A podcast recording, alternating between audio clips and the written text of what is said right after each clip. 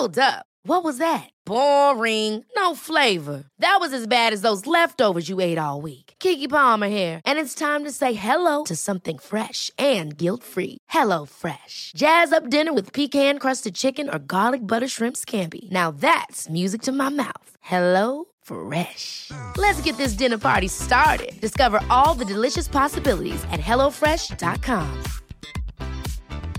When you're ready to pop the question, the last thing you want to do is second guess the ring.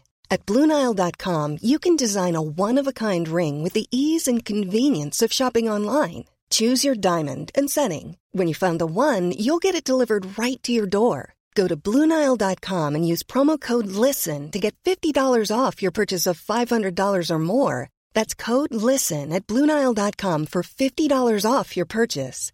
Bluenile.com code LISTEN. Quality sleep is essential. That's why the Sleep Number Smart Bed is designed for your ever evolving sleep needs. Need a bed that's firmer or softer on either side? Helps you sleep at a comfortable temperature? Sleep Number Smart Beds let you individualize your comfort so you sleep better together. JD Power ranks Sleep Number number 1 in customer satisfaction with mattresses purchased in-store. And now, save 50% on the Sleep Number limited edition Smart Bed for a limited time. For JD Power 2023 award information, visit jdpower.com/awards. Only at a Sleep Number store or sleepnumber.com. Hello, c'est Constance et vous écoutez Éphémère. Aujourd'hui, nous partons à la rencontre de Kitri qui sera accompagnée par son mari. J'ai eu la chance de pouvoir recueillir le témoignage de ce couple et j'espère que ce format vous plaira. Après un premier accouchement plutôt ordinaire à l'hôpital pour son aîné, lorsque Kitri est enceinte de son deuxième enfant, elle pense à un accouchement à domicile. Mais son mari s'y oppose, redoutant des complications pour sa femme et son enfant. Alors qu'un deuxième accouchement, semblable au premier, était prévu à l'hôpital, le Covid arrive et change tous les protocoles sanitaires des hôpitaux. Pour ce couple, il est inconcevable que le papa ne puisse pas assister à l'accouchement et aux premières heures de son bébé. Alors, malgré leur peur, ils prennent la décision que Kitri accouchera à la maison avec ou sans sage-femme. Cet accouchement complètement fou va chambouler leur façon d'envisager la maternité et la paternité. Lorsqu'un troisième bébé pointe le bout de son nez, c'est une évidence pour eux que l'accouchement se fera au sein de leur cocon familial, là où ils se sentent finalement le plus en sécurité. Désormais, je vous laisse et je vous souhaite une très bonne écoute. Bonjour Kitri et Étienne, merci d'avoir accepté de témoigner dans Éphémère. Bonjour Constance. Bonjour Constance. Je suis vraiment ravie d'avoir votre témoignage aujourd'hui. Vous allez parler d'un sujet qui peut être euh, quand même assez euh, controversé. Donc euh, vraiment merci d'avoir accepté quand même de témoigner. Alors Kitri, est-ce que tu peux me présenter la femme que tu es maintenant? Et ensuite, est-ce que tu pourras me présenter la Kitri que tu étais quand tu étais jeune adolescente? Alors aujourd'hui j'ai 29 ans. Je suis mariée avec Étienne qui a 30 ans, 31 ans. Et euh, nous avons trois enfants, une petite fille qui a 5 ans, un petit garçon ensuite qui a 2 ans et demi et un autre petit garçon qui a 1 an. Génial. Et du coup, est-ce que tu peux me présenter la Kitri euh, jeune adolescente? Alors, euh, jeune adolescente, je dirais que j'étais une fille sans problème. J'ai grandi dans une famille aimante, une famille nombreuse. Et euh, c'est vrai que du coup, euh, j'ai toujours grandi en me disant que j'aurais des enfants. Euh, j'ai jamais eu peur de la maternité. Enfin, j'ai toujours une vision assez positive. Et j'ai toujours bien aimé les enfants. Enfin, j'ai fait beaucoup de babysitting, de trucs comme ça. Enfin, c'était vraiment un peu mon truc. Ok, donc pour toi, la maternité était vraiment une évidence? Oui, c'est ça. Ok. Et toi, Étienne, est-ce que tu pourrais quand même te présenter brièvement pour que euh, nos auditeurs et auditrices euh, puissent un peu te connaître? Donc, euh, Étienne, j'ai 31 ans et donc j'ai les mêmes enfants que Kitri. Jusque-là, tout va bien, je suis rassurée. Donc voilà, on est mariés depuis, depuis un peu plus de 6 ans. Euh, et voilà, je, suis un, je peux dire que je suis un mari comblé et un papa comblé. Super, c'est le principal. Trop bien. Est-ce que vous pouvez euh, me raconter un peu tous les deux comment vous vous êtes rencontrés Un peu me partager, euh, nous partager euh, votre histoire de love? Alors, la première rencontre a eu lieu dans un rassemblement de jeunes. On était au service ensemble. Et il s'est rien passé. Personne n'a fait le premier pas. Exactement. On s'est juste rencontrés. Il n'y a pas eu de coup de foudre, rien. Et euh, Oui, on, peut dire que c'était pas un coup de foudre immédiat. il se trouve euh, euh, qu'on avait des amis en commun. Donc on s'est revus trois ou quatre mois après. Et en fait, c'était du coup un coup de foudre à retardement. et, et, en fait, très très vite euh, on s'est euh, on s'est aimé très vite en fait et du coup la décision de, de se fiancer de se marier est venue euh, très naturellement en fait on s'est déclaré notre flamme en même temps qu'on s'est dit que en fait on, allait se marier. Waouh le vrai coup de foudre. et, et donc en fait un an après notre rencontre on s'est fiancé et l'année d'après du coup on s'est marié ok vous aviez quel âge à ce moment là au moment de votre mariage? Alors moi, je venais d'avoir 25 ans et Kitri avait 22 ans. Ok, super. Est-ce que la question justement de la parentalité euh, s'est posée à vous assez rapidement? Alors en fait, euh, assez étonnamment, pour nous, euh, c'est venu très vite. Pour nous, c'était complètement normal. En fait, j'ai pas souvenir qu'on ait eu de discussion en se disant est-ce qu'on attendra d'avoir des enfants ou combien on en veut? Euh, je pense que pour nous, c'était euh, hyper, euh, hyper naturel et on s'était pas fixé, on s'était pas fixé d'objectifs de, nombre ou, ou de délai pour en avoir en fait. Ok, donc vous, pour vous, c'était tellement une évidence en fait que vous avez même pas eu besoin d'échanger sur le sujet, c'est ça? Oui, ou en tout cas, on n'a pas eu de, de, point de confrontation. En fait, on était, on a eu la chance d'être, je pense, assez naturellement d'accord en fait. Ok, génial. Bon, bah, une affaire rondement menée jusque-là. ok, super. Donc, euh, vous vous mariez à 24 et 22 ans, c'est bien ça? Et du coup, quand est-ce que, euh, Kitri, toi, tu tombes enceinte pour la première fois? Eh bien, je tombe enceinte quelques mois après notre mariage. Euh, on, s'était dit quand même qu'on prendrait quelques mois euh, un peu tranquilles tous les deux parce qu'on n'avait pas vécu ensemble avant de se marier. Et euh, donc quelques mois euh, après notre mariage, on... Eh ben, je tombe enceinte. Est-ce que tu peux me raconter un peu comment tu as appris euh, cette nouvelle du coup pour la première fois quand même Tu dois t'en souvenir? Effectivement, je, je m'en souviens. Je pense qu'on n'oublie jamais ce genre de choses. Et en fait, on savait que éventuellement je serais enceinte à la fin du cycle. Parce qu'en fait, on suit les méthodes naturelles, donc en fait, on est hyper au clair sur euh, quand est-ce que Kitri peut tomber enceinte ou pas. En fait, donc c'était pas, on peut pas dire que c'était une, une, une, vraie surprise. En fait, euh, on savait que ça pouvait arriver, on ne sait pas quand est-ce que ça arriverait, mais du coup, on peut pas dire qu'on était surpris. Et du coup, en fait, euh, euh, je sais pas, il s'est peut-être passé deux jours, on a eu un doute, et puis tu as fait un, un, test de grossesse qu'on a lu ensemble, et c'est comme ça qu'on a appris qu'on a appris que tu étais enceinte. Et c'était, j'imagine, une super nouvelle. Oui, c'était une nouvelle euh, incroyable. Franchement, on a été hyper émus. On, avait trop hâte déjà de rencontrer notre bébé. Enfin, on était fous, quoi. Génial. Et comment, du coup, s'est passée ta grossesse? Euh, La grossesse euh, s'est plutôt bien passée, même si j'ai été super malade les six premiers mois. Ah mince. j'ai eu beaucoup, beaucoup de nausées, beaucoup de vomissements. Et du coup, à l'époque, j'étais infirmière à l'hôpital et donc j'ai dû assez vite euh, arrêter de travailler. Ah oui, tu m'étonnes. Euh, voilà, mais sinon, euh, la grossesse en soi s'est très bien passée. D'accord. Est-ce que déjà pour la première grossesse et donc le premier accouchement, tu avais des souhaits particuliers Eh bien, en fait, pas vraiment. je me disais que j'allais voir ce que ça faisait d'accoucher. Oui, c'est déjà un bon début.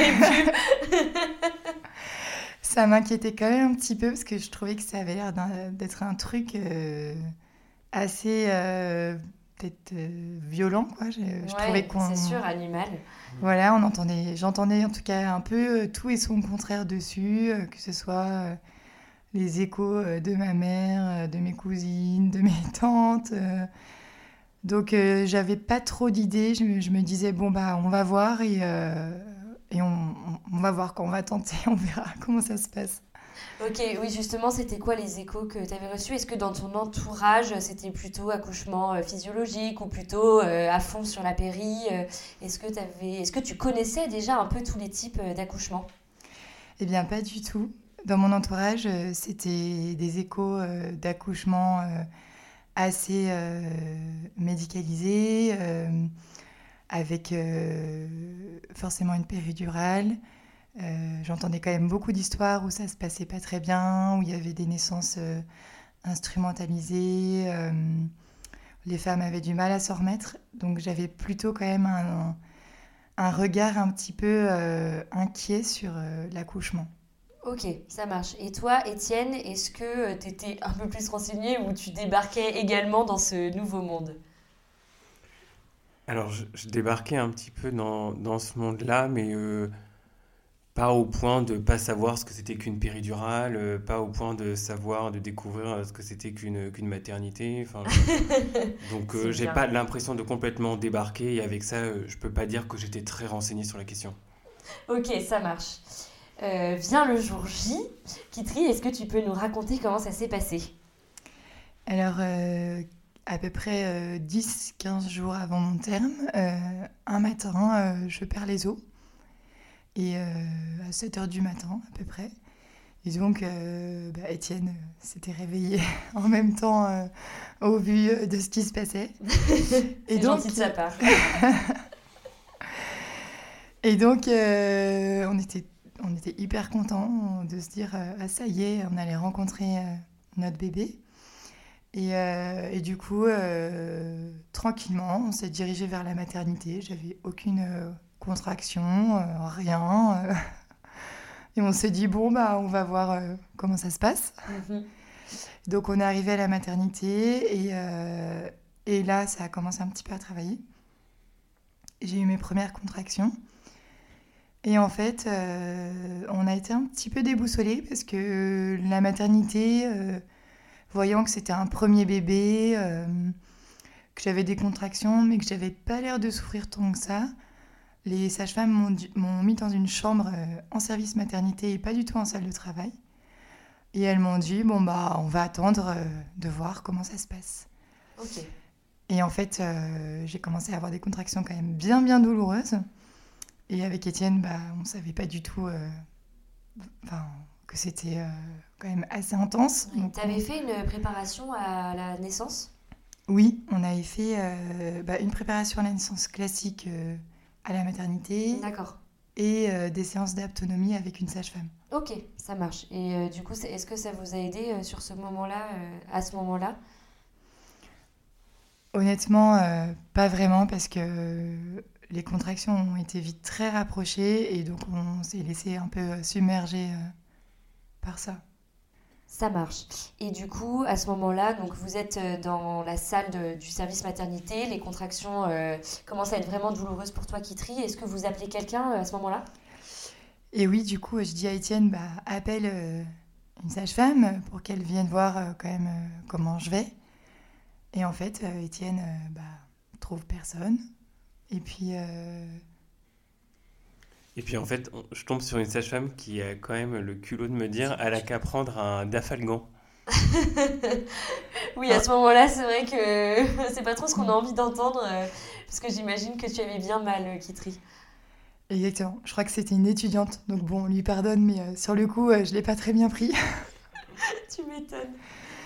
Donc Étienne me revient et me dit bah faut prendre un Dafalgan. Donc je le prends super mal et euh, donc je dis à Étienne c'est vraiment pas possible, j'ai super mal. Donc Étienne retourne dans le couloir chercher quelqu'un et là une autre personne lui dit bah faut qu'elle prenne une douche. Donc euh, bah j'avais pas du tout envie mais je commence à prendre une douche et en fait je dis à Étienne non mais là c'est c'est pas possible quoi, je vais je vais mourir. Voilà, en toute simplicité, je suis en train de décéder. Exactement. Et du coup, je, je me rhabille parce qu'Étienne me dit franchement, je, je sais pas quoi faire, personne ne m'écoute. Je me rhabille et je vais dans le couloir et je leur dis euh, non mais là, il me faut une sage-femme parce que ça va pas du tout. Et euh, devant ma tête, euh, pliée en deux dans le couloir, la sage-femme dit, enfin nous dit, effectivement, il faut qu'on descende en salle d'accouchement. D'accord, ok. Est-ce qu'ils ont fini quand même par t'examiner? Est-ce que tu étais dilatée. Eh bien, pas du tout. Ils m'ont pas examinée. Euh, je suis descendue en salle d'accouchement et euh, complètement dépassée par la douleur, euh, j'ai demandé à avoir une péri. Et en fait, j'étais déjà en train de, de pousser. C'est dingue. Pour un premier, en fait, c'est- passé extrêmement vite. Oui, ça a été hyper rapide. Et euh, donc, j'étais en train de pousser, mais ils m'ont quand même mis la péri. Et là, bah, le travail s'est arrêté. Ah, à la pause de la péri? Exactement. Et déjà, la pause de la péri, comment ça s'est passé? Est-ce que c'était pas trop douloureux? Est-ce que ça a bien fonctionné quand même?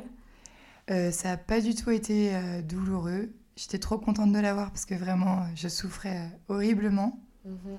Et franchement, j'en garde un bon souvenir pour le coup. Ok, super.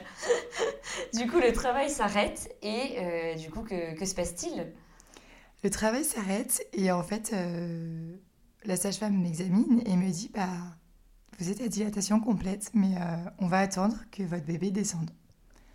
D'accord, donc là, ça a pris combien de temps à peu près? Et donc là, en fait, on a attendu deux heures. Euh, Ok, je pense que ça n'a pas servi à grand-chose.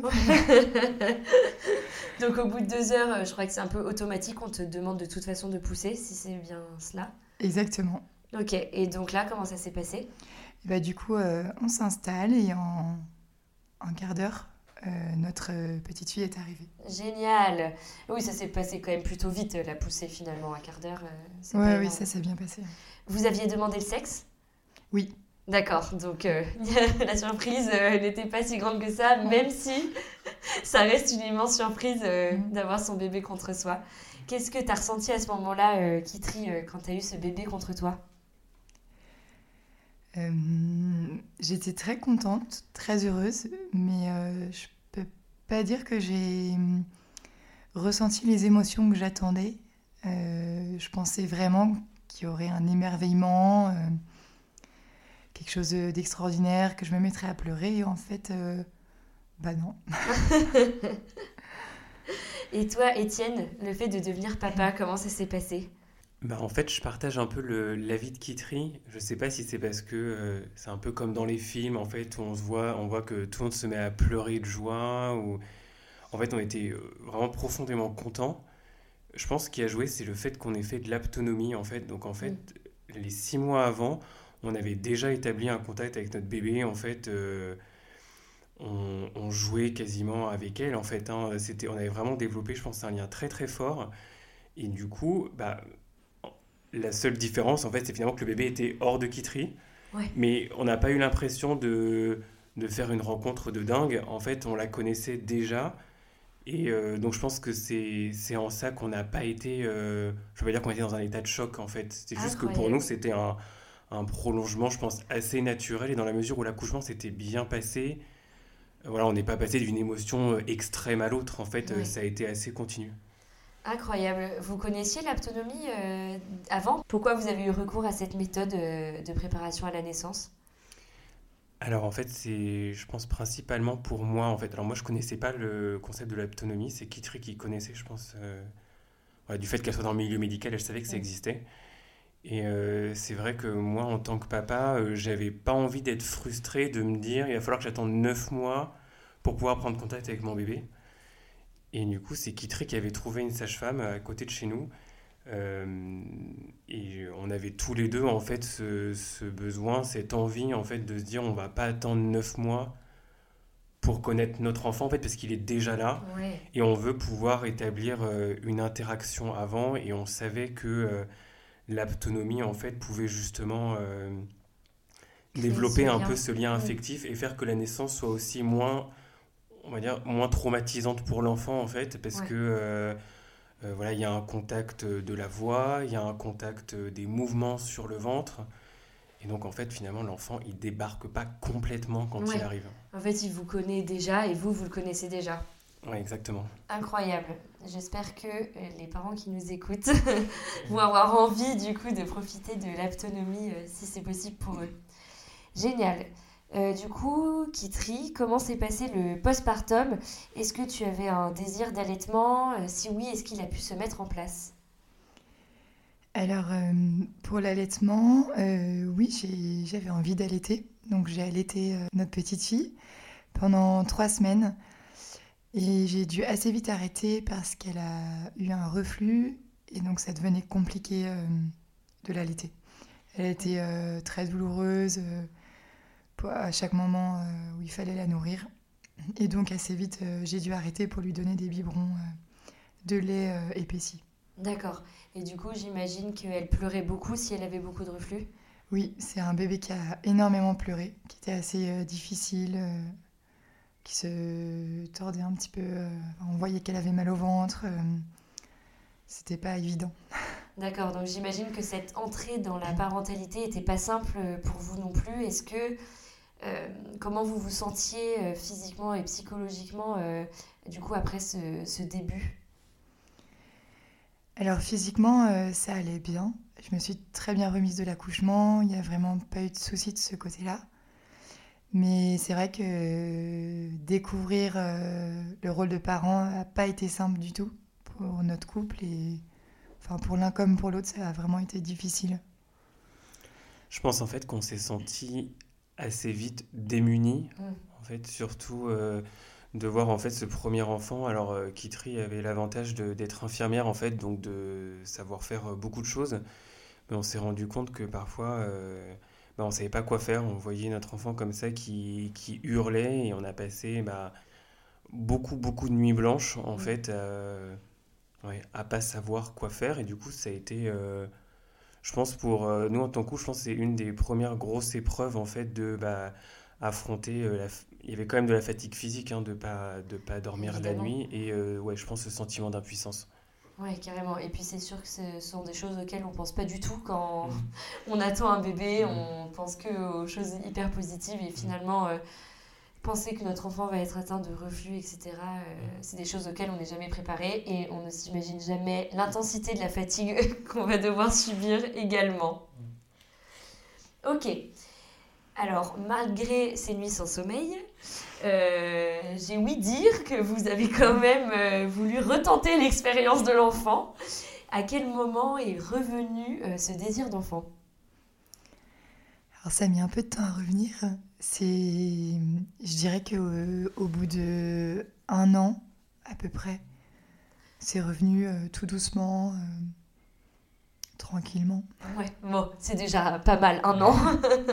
en fait, euh, pour faire écho à ce que je disais tout à l'heure, comment s'était pas fixé vraiment euh, euh, d'objectifs dans le temps ou de nombre d'enfants, en fait, effectivement, on a laissé passer quand même les premiers mois où il faut bah, s'adapter complètement à un nouveau rythme, en fait. évidemment. Et effectivement, je pense qu'au bout d'un an, 18 mois, on a réenvisagé, enfin, on avait vraiment, enfin, le, le désir d'enfant s'est manifesté de façon un peu plus forte. Ok, c'était, vous étiez sur la même longueur d'onde vis-à-vis de cela?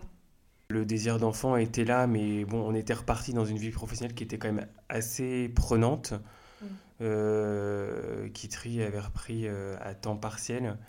Mais moi, personnellement, en fait, euh, je travaillais vraiment beaucoup, beaucoup, beaucoup. Et du coup, j'étais peut-être un peu moins euh, un peu moins partant parce que je savais pas très bien comment on dégagerait du temps supplémentaire à consacrer à un deuxième enfant.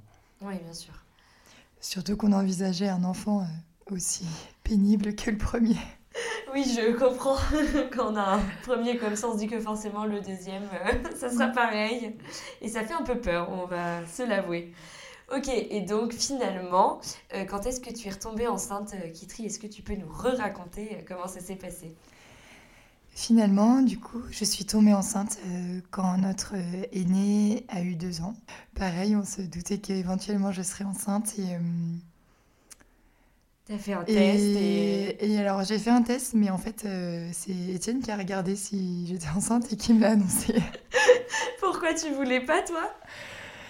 J'avoue que j'étais un petit peu surprise par l'arrivée de la grossesse, euh, même si elle était hyper désirée, mais euh, je sais pas pourquoi à ce moment-là, j'étais un petit peu surprise et du coup, euh, c'est comme paniqué. ça. Exactement. Et du coup, comment elle s'est passée cette grossesse? Est-ce que tu as, eu, as été également hyper malade ou est-ce que ça s'est quand même un peu mieux passé? Alors, coup de chance, j'ai été beaucoup moins malade. J'ai été malade que trois mois au lieu de six. et, et, du coup, ça s'est hyper bien passé. Sauf que je travaillais énormément à l'hôpital et du coup j'étais hyper fatiguée. C'est un petit peu le, bémol euh, de la grossesse, je dirais. Évidemment. Et tu as été arrêtée aussi euh, rapidement du coup? Eh bien non, j'ai pas été arrêtée en fait très rapidement. J'ai travaillé jusqu'à mon congé mat. D'accord. Et c'est vrai que ça a été difficile. Oui, j'imagine. Ces métiers d'infirmière demandent quand même beaucoup d'efforts physiques qui sont difficiles lors d'une grossesse. C'est ça. Est-ce que, juste, on peut rappeler un peu les dates à ce moment-là euh, Tu es tombée enceinte, euh, du coup, de ton deuxième. Euh, est-ce que tu peux nous redire à peu près? Alors, je suis tombée enceinte fin août 2019. D'accord, donc le terme était prévu pour Pour le mois de mai 2020. Mai 2020, ok. Très bien, parce que ça va être important pour la suite. Ok, donc euh, deuxième grossesse. Euh, donc tu t'arrêtes de travailler en avril Quelque chose comme ça euh, Je me suis arrêtée de travailler fin février. Fin février Oui. Ok, ça marche. Fin février. Et du coup, le Covid est arrivé juste après, il me semble. Exactement, le Covid est arrivé parmi nous. Superbe. Avant que le Covid arrive parmi nous, euh, comment tu envisageais l'accouchement de ce deuxième bébé? Est-ce que tu voulais refaire tout pareil euh, que pour le premier? Eh bien non, on avait pas mal reparlé de la naissance de notre aîné avec Étienne. Et euh, il y avait pas mal de choses qu'on n'avait pas trop aimées, la médicalisation de la naissance, le séjour à la maternité. D'accord. Et donc, euh, quand j'apprends cette grossesse, euh, moi, je me dis que j'ai envie d'accoucher à la maison. Euh, c'est une idée qui germe un petit peu en moi. J'en parle à Étienne et, là, Étienne me dit Non, mais t'es pas bien. en fait, je pense que j'avais plein d'idées préconçues. Je pense qu'on on a tous vu des films où on voit des femmes je sais pas, euh, au 19e ou même bien avant, qui sont chez elles. Et il y en a une sur deux qui meurt parce qu'en fait, euh, l'accouchement se passe mal. Et euh, je pense que dans mon inconscient, en fait, et ben, je pense que c'était quelque chose qui était absolument inenvisageable. Et, surtout qu'on vit, je pense, dans un monde vraiment hyper médicalisé aujourd'hui et que c'est quelque chose dont on parle vraiment très peu. Et par exemple, que le, corps médical n'évoque même pas comme une éventualité. Donc pour moi, c'était pas une option et pour moi c'était inenvisageable de bah, que Kitri risque sa vie en fait euh, en faisant ça en se disant qu'on habite à 2 km d'une maternité euh, donc euh, pour moi c'était c'était même pas une option. Oui, je, comprends complètement, c'est le ressenti en tout cas de beaucoup d'hommes encore actuellement. Et toi Kitri du coup pour envisager un accouchement à domicile, est-ce que tu t'étais plus renseigné Est-ce que tu avais écouté des podcasts, regardé des vidéos, lu des livres? Effectivement, alors je me souviens plus exactement comment est venue l'idée d'accoucher à la maison. Oui, c'est vrai qu'il faut avoir l'idée à la base, parce que c'est vrai que jusqu'à ce qu'on en entende parler, euh, il y a très peu de femmes qui se disent euh, Ok, accouchons à la maison. Je me souviens plus exactement, mais en tout cas, c'est venu, l'idée m'est venue et du coup, quand je tombe enceinte là, de notre deuxième, je contacte une sage-femme qui fait des accouchements à la maison pour la rencontrer. D'accord. Et du coup, j'explique à Étienne, euh, voilà, j'ai envie d'accoucher à la maison, je, vais accoucher sans péri. Euh, je pense que je suis tout à fait capable de le faire. Euh, je ne vois pas pourquoi on doit accoucher à l'hôpital, franchement. je ne vois pas l'intérêt, je, me sens tout à fait la force de le faire. ça me fait absolument pas peur. Donc, La douleur des contractions de ta première, t'as pas fait peur justement, toi qui disais que tu souffrais atrocement, tu t'es pas dit mais en fait j'arriverai jamais à gérer eh bien, si, j'avais peur de ça. J'avais vraiment peur euh, de revivre ces contractions. Mais en même temps, euh, je gardais euh, en moi quelques échanges qu'on avait eus avec la sage-femme d'aptonomie, qui nous avait expliqué que l'accouchement sans péril, c'était quand même mieux pour nous, enfin pour nous les femmes, mieux pour l'enfant, mieux pour la relation. Je pense que c'est un petit peu comme ça qu'est né en moi l'éventualité d'accoucher sans péridurale. Et du coup, comment as-tu convaincu ton mari finalement? Eh bien, je ne l'ai pas convaincu. Euh, en fait, on, en parle avec Étienne et, Étienne, euh, je le sens, a, peur, a peur pour moi. Et, et je me dis, je ne peux pas le forcer, c'est aussi son bébé, euh, je, je, comprends ses peurs. Et donc, en fait, on trouve un compromis. Euh, je, rencontre donc une... Je lui dis que je vais rencontrer une sage-femme, qu'on va voir ce que ça donne. Et je lui dis que aussi, je peux m'inscrire dans une maternité qui est physiologique. Bien sûr. Et que peut-être que bah, pour ce deuxième enfant, la première étape, ce serait peut-être d'accoucher sans péridurale, de voir ce que c'est, et ensuite, euh, on verrait. Bien sûr. Et est-ce que tu connaissais un peu les plateaux techniques, euh, par exemple en maternité, qui pouvaient aussi t'offrir euh, la protection euh, que cherchait Étienne et en même temps toi, ce cocon un peu que tu cherchais? Oui, j'en avais entendu parler, mais en fait, il n'y en avait pas tellement autour de chez nous. J'en trouvais pas facilement, mais effectivement, j'y avais réfléchi aussi. D'accord. Et quelle préparation tu as faite euh, du coup euh, lors de la préparation, si tu en as fait une préparation à l'accouchement? Eh ben, j'ai pas fait de préparation parce que j'avais pas envie, je voyais pas l'utilité euh, d'en faire une. En fait, je trouvais que les préparations classiques n'apportaient rien à l'accouchement. Je, je voyais vraiment pas l'intérêt. La, la seule chose que j'ai fait, c'est lire un livre ce- qui s'appelle euh, Accoucher sans péri, que faire de la douleur. C'est la seule chose que, que j'ai faite. Ok, ça t'a apporté un peu quand même? Et oui, ce livre euh, m'a va- m'a vachement aiguillée, m'a euh, donné pas mal de petits tips pour accoucher euh, sans péri. Ok, super. Du coup, finalement, le Covid arrive dans nos vies, joie et bonheur. Euh, Qu'est-ce qui se passe à ce moment-là pour vous, euh, pour votre famille? Euh, À ce moment-là, vous habitez à Paris. Euh, Est-ce que vous restez à Paris? Est-ce que vous bougez? Euh, Et comment se passe du coup le suivi euh, de la grossesse avec le Covid? Euh, alors en fait, à ce moment-là, quand le confinement est annoncé, on est en week-end à la campagne. Et du coup, avec Étienne, on se dit qu'on est bien à la campagne et qu'on va y rester.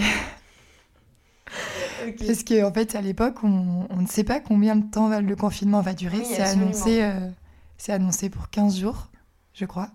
Et du coup, on se dit, bon, bah, on va rester là. Donc on décide effectivement de, de rester là où on est parce que euh, bon c'est vrai qu'on ne sait pas combien de temps va durer le, confinement. On avait toutes les affaires en fait de maternité pour le bébé avec nous parce que euh, par habitude on se baladait tout le temps avec. Et puis on était à la campagne mais quand même pas très loin d'un hôpital où on savait qu'il y avait une maternité. Donc on, on avait on n'avait pas l'air d'être complètement inconscient en fait euh, en Oui, non, restant en restant là où on était. Je pense que pas mal de gens ont fait le même choix que vous à ce moment-là, clairement. Ok. Et quand vous avez appris un peu euh, toutes les mesures du coup liées au Covid à ce moment-là, euh, toi, je sais que Kitri, du coup, ça a énormément joué dans ta décision pour l'accouchement. Est-ce que tu peux me parler du coup de tous tes ressentis euh, que tu as eus euh, lorsque tu as un peu appris euh, comment se passaient les accouchements à ce moment-là? Alors, effectivement, donc dans la campagne, je me rends à la maternité de la campagne pour m'inscrire en me disant, bah, je vais peut-être accoucher là finalement. Et là, à la maternité, on me dit, voilà, donc les restrictions, ça va être que votre euh, mari euh, vous dépose sur le parking euh, à partir du moment où vous avez des contractions et vous rentrez seul à la maternité et euh, donc il peut- votre mari ne peut pas vous accompagner et il vient vous rechercher euh, trois jours après la naissance euh, sur le parking. Ah oui, donc il ne pouvait même pas assister à l'accouchement. Non. Ah ouais. Donc pour, Donc moi, toi, quand c'était- ça, ouais. pour moi c'était euh, inenvisageable que Étienne soit absent. euh, c'était autant son bébé que, enfin c'est autant son bébé que le mien, donc euh, je ne voyais pas comment c'était envisageable qu'il soit qu'il soit pas là. Ouais. Donc euh, je je suis vraiment hyper angoissée quand j'apprends ça parce que je me dis j'ai j'ai pas le choix, il faut que j'accouche dans cette maternité. Et euh, je suis un petit peu un petit peu bloquée. Ouais, je comprends complètement. Du coup, euh, quelles sont les réflexions que tu commences à avoir euh, vis-à-vis de l'accouchement? Euh, Toi, Étienne, d'abord, qu'est-ce que tu as pensé quand Kitri, du coup, t'a dit que tu ne pourrais pas être là pour l'accouchement? Pour, pour moi, c'était vraiment, comme l'a dit Guitry, hein, inenvisageable. C'était vraiment une expérience qu'on voulait vivre à deux, surtout bah, dans, dans le contexte voilà, de, médicalisation de base, mais en fait, en plus, moi, j'avais peur que du coup, euh, Kitri, en fait, soit hyper vulnérable, en fait, parce que c'est vrai que je pense que c'est pas facile euh, d'accoucher parce qu'on est en position euh, bah, de faiblesse. Et euh, souvent, le corps médical, du coup, impose des choses, mais simplement pour leur convenance à eux. Et en fait, j'avais trop peur, du coup, d'un accouchement encore plus médicalisé que celui que on avait expérimenté pour notre aîné. Mm. Euh, et donc, euh, en fait, la piste de l'accouchement à domicile, en fait, a refait son chemin, notamment parce que pour moi, en fait, c'était une solution qui nous convenait bien plus que, le fait que Kitri accouche seul. seul. et enfin, je mettais de côté du coup toutes les peurs que j'avais à la base pour moi, en fait, le fait d'être là prenait le dessus. D'accord, je comprends complètement. Ok, donc à ce moment-là, euh, vous vous mettez à la recherche euh, du coup d'une sage-femme qui accouche à domicile? Exactement. Est-ce que tu en trouves une? Et du coup, euh, je ne trouve pas de sage-femme qui pratique d'accouchement à domicile, mais je trouve une sage-femme qui accepte de passer après l'accouchement. Mais donc, ça veut dire qu'on accoucherait euh, sans sage-femme, euh, juste euh, Étienne et moi, tous les deux. Ok, donc ça, vous rencontrez la sage-femme et elle vous le dit depuis temps blanc, vous savez qu'elle ne sera pas là du coup pour l'accouchement, c'est bien ça? Exactement. La sage-femme m'explique qu'en fait, elle est totalement pour les accouchements à domicile, mhm. mais qu'en France, pour pouvoir être sage-femme et pratiquer des accouchements à domicile, il faut une assurance particulière qui coûte extrêmement cher. Mhm. Et elle, euh, étant euh, sage-femme de campagne, entre guillemets, elle n'a pas du tout les moyens de se payer ce genre d'assurance. Et donc, euh, elle ne peut pas du tout prendre le risque de nous accompagner, c'est illégal. Mhm. Mais elle nous assure que elle est tout à fait pour notre choix, que presque elle nous le conseille, et elle nous promet de passer après la naissance. D'accord. Ok. Et donc, euh, toi, Kitri, j'imagine que vu euh, un peu le cheminement que tu avais fait déjà après euh, ton premier accouchement, toi, ça te convenait du coup comme situation? Moi, ça me convenait super bien, même si j'avais quand même quelques craintes parce que c'était quand même un truc un peu fou. Mais j'étais hyper contente de me dire que j'allais pouvoir accoucher à la maison, qu'Étienne serait là, que mon bébé serait pas embêté. j'étais vraiment trop heureuse. tu m'étonnes. Et toi, Étienne, du coup, euh, je pense que pour toi, c'était plus compliqué peut-être euh, d'accepter euh, cet accouchement sans sage-femme? Oui, et à la fois, on, on, avait conscience que de toute façon, trouver une sage-femme qui fait des accouchements à domicile, c'est quand même pas courant en France. Mm. Donc, on n'a jamais vraiment espéré qu'on trouverait une sage-femme, surtout en si peu de temps, parce que Kitri était quand même à 7 mois et demi, quasi 8 mois de grossesse. Donc euh, le temps, le, le, délai était court et surtout que les sages-femmes qui accouchent à domicile, souvent, faut s'y prendre euh, dès qu'on apprend qu'on est enceinte. Oui. Euh, donc on n'avait pas trop d'espoir là-dessus, mais le fait qu'on soit ensemble, en fait, pour nous, c'était finalement le plus important. Ok. Et est-ce qu'à ce, moment-là, vous avez souhaité suivre des formations particulières puisque vous vous êtes dit euh, que vous serez du coup justement que tous les deux euh, Ou est-ce que vous êtes euh, lancé dans l'aventure comme ça? Alors on s'est un peu lancé dans l'aventure, j'allais dire comme des, comme des fous. Alors Kitri avait une expérience d'infirmière en maternité, donc on partait pas de zéro. Oui. Alors même si c'est Kitri qui accouche, donc bon, à elle-même, je suis pas sûre qu'elle aurait pu se faire grand-chose, mais euh, elle avait un savoir, je pense qu'elle connaît, mm. elle connaît bien son corps, elle sait bien comment techniquement ça se passe. Mm-hmm. Donc au final, euh, la seule chose qu'on avait vraiment préparée, c'était, on avait défini un endroit en fait dans la maison où a priori ça pourrait se passer. Euh, on avait euh, stérilisé euh, une paire de ciseaux dans une boîte Tupperware. On avait prévu, on avait prévu du fil pour le cordon. alors, on riait en même temps qu'on faisait ça parce qu'on avait vraiment l'impression de se retrouver au Moyen Âge. et à la fois, c'était hyper naturel et je peux dire que c'était très serein en fait comme préparation parce que Ouais, hyper naturel en fait. D'accord. La sage-femme euh, avec qui vous étiez en contact à ce moment-là, est-ce qu'elle vous a quand même donné des petits tips euh, pour l'accouchement? En fait, pas tellement, parce que la sage-femme, en fait, quand je l'ai contactée, elle m'a dit Ah, mais vous êtes renseignée Et moi, j'avais tellement envie qu'elle nous suive que j'ai dit Oui, oui, je, je suis. Je connais tout sur le bout des doigts Exactement. Je dis Oui, oui, franchement. Moi, je suis, je suis, au taquet, c'est bon, je connais tout, il n'y a, a, rien à nous dire.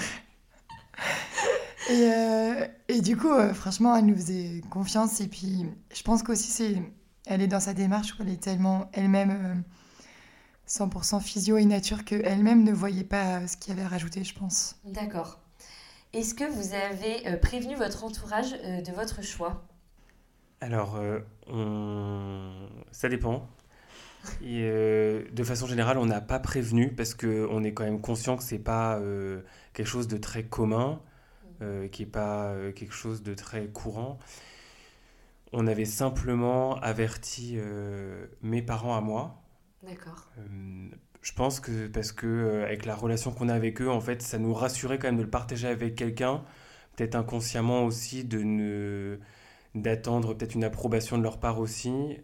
il se trouve que ils sont plutôt euh, euh, assez physio, assez nature, donc ils nous ont pas dit vous êtes complètement barjot, ils ont plutôt dit euh, c'est vous les parents, vous êtes responsables, faites ce qu'il y a de mieux pour vous. Ils étaient bien conscients que le contexte du Covid faisait que ça. imaginez quitter tout seul la maternité, c'était quelque chose de difficilement envisageable. Donc ils ont accueilli ce choix avec, je trouve, beaucoup de beaucoup d'intelligence et surtout en se disant que c'était finalement ce choix c'était le nôtre. Et sinon, en fait, on n'avait euh, averti personne. Donc, au final, il y avait mes parents qui étaient au courant et puis la sage-femme euh, en libéral qui acceptait de passer après la naissance. Ok, ça marche. Et du coup, le jour J arrive. Est-ce que Kitri, du coup, tu peux me raconter euh, comment tu as senti tes premières contractions, si contractions il y a eu? Alors, la nuit du 4 mai, euh, vers 4 euh, heures du matin, j'ai eu une première contraction assez euh, forte. Et du coup, je me lève et je me dis, bon, bah voilà, c'est peut-être le jour J. Et je sors de la chambre, je laisse Étienne dormir. Et j'ai accueilli comme ça quelques contractions. Et je vais dans le salon, j'allume une bougie, Étienne me rejoint, me dit, bah ça va pas. Je lui dis, bah, j'ai des contractions, mais nickel. Euh, tu peux te coucher, franchement, ça va pas arriver tout de suite. Euh, c'est tranquille pour l'instant. Euh, Étienne ne va pas se recoucher. Trop excité par le moment. Voilà, et en fait, il a bien fait parce que assez rapidement, les contractions deviennent quand même assez fortes. Et au bout de 50 minutes, je me dis, hmm, ça fait quand même vraiment super mal. et en fait, euh, pouf, d'un coup, je, perds les os. D'accord. Et euh, mais moi, je me, on se rend pas du tout compte de ce qui nous arrive, honnêtement. Et là, en fait, euh, bah, notre bébé arrive tout d'un coup. Donc au bout de. dingue, tu nous fais des bébés fusés à chaque fois, c'est un truc de fou. Honnêtement, c'est assez hallucinant et on est les premiers surpris. Enfin, je me rappelle quand la, poche des os a percé, franchement, on pensait pas qu'il arriverait euh, directement après. Non mais dingue, du coup, Étienne, c'est toi qui l'as récupéré? Alors non, pas euh, techniquement. Alors en plus, il est né dans un endroit assez euh, insolite. Mais en fait, c'est Kitri qui a beaucoup géré elle. Moi, j'étais plutôt là. en coach sportif. Voilà, pour assister, en fait, surtout pour la rassurer, parce que dans l'accouchement, alors c'était que le deuxième, mais bon, d'expérience aussi avec notre troisième, je trouve que dans l'accouchement, il y a toujours un moment donné où euh, euh, la femme perd un peu pied, en fait, et se rend compte que, euh, en fait, ça se trouve, ça va être horrible, elle va pas y arriver. Et du coup, là, j'étais vraiment là pour l'encourager et en fait pour la conforter dans ce choix, je pense qu'on avait fait d'accoucher bah, dans la maison là où on était qu'on n'était pas complètement fou. Et toute façon, dans mon fort intérieur, je me disais, de toute façon, la poche des os est percée. En fait, on voyait la tête. Donc, je me suis dit, maintenant, il n'y a plus qu'à. Euh, c'était trop tard, on ne pouvait pas aller à la maternité, rien. Et, euh, et du coup, j'essayais plutôt d'instaurer un contexte de sérénité. Et, et finalement, c'est tout ce climat, toute cette atmosphère, en fait, où on était persuadé que c'était le meilleur choix pour nous et que c'était hyper serein, qu'en fait, la naissance c'est bien déroulé. Je pense qu'il y a un facteur chance, mais je pense que le facteur chance, il est beaucoup accentué quand que la maman est sereine et que et qu'elle est dans un climat où elle sait qu'elle est en confiance et qu'elle elle, elle s'auto-persuade que ça va bien se passer. Ok. Super, donc euh, Kitri, donc tu sens la poche des os se rompre à ce moment-là, puisque ce n'est pas apparemment Étienne qui a récupéré le bébé. Peux-tu nous raconter ce qui s'est passé? Et donc euh, la poche des os se rompt, et euh, là j'ai des contractions très fortes, et je sens que ça pousse très fort en bas, et je dis à Étienne, mais je suis complètement folle, je vais pas y arriver, dis-moi que je vais y arriver. Et Étienne me dit, t'es incroyable, tu vas y arriver, je crois. et en fait, euh, eh ben on voit, je sens la tête du bébé qui sort j'ai à nouveau une contraction très forte et les épaules passent et j'attrape mon bébé et il est dans mes bras. Non mais incroyable, incroyable. Donc là, tu rattrapes ton bébé, tu le mets contre toi. Voilà, je serre mon bébé contre moi qui, qui me regarde euh, tout gentiment. Il, a il est tout rose, tout beau. Euh, c'est incroyable, franchement. Euh. Donc, aucun stress à ce moment-là, le bébé ah, va bien. Exactement, aucun stress. Franchement, il est tellement bien, il est tout rose. Et alors, moi, j'ai l'impression de d'être shootée, en fait. Je suis... Tu m'étonnes Je suis sur un, nuage, enfin, je sais plus exactement ce que je dis, je pense qu'Étienne peut raconter, mais j'ai vraiment l'impression d'être droguée.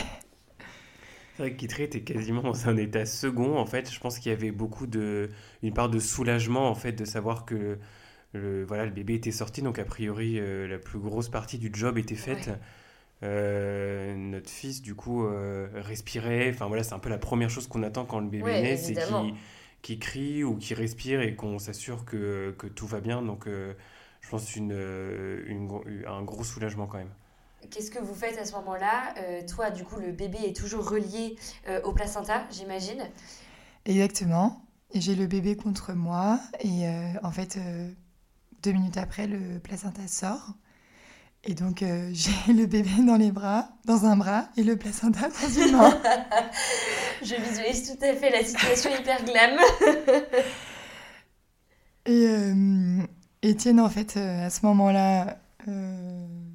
Rentre en scène Non.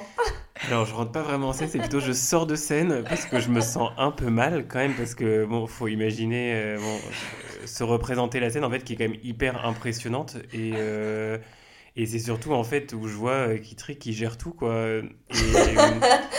Et, aussi je pense que c'est à ce moment-là où euh, où le placenta est sorti parce que c'est sûr que le bébé est sorti mais après c'est pas complètement fini. Et c'est surtout à ce moment-là que moi je me sens vraiment soulagé et je me dis bon ça y est une, enfin, en tout cas, la plus grosse partie du job est faite. et du coup, c'est là que je, je me sens un peu plus mal. Jusque-là, ça allait, mais là... les émotions sont relâchées. Je vais pas jouer les gros durs, là, je me sentais quand même euh, pas ouf bien. du coup, Étienne euh, euh, me dit, je crois qu'il faut que j'aille m'allonger. Trop d'émotions pour lui. Et moi, toujours shootée, je lui dis, mais il n'y a pas de problème. je gère mon chéri, mais va dormir. je lui dis, tu peux juste m'amener une serviette pour le bébé?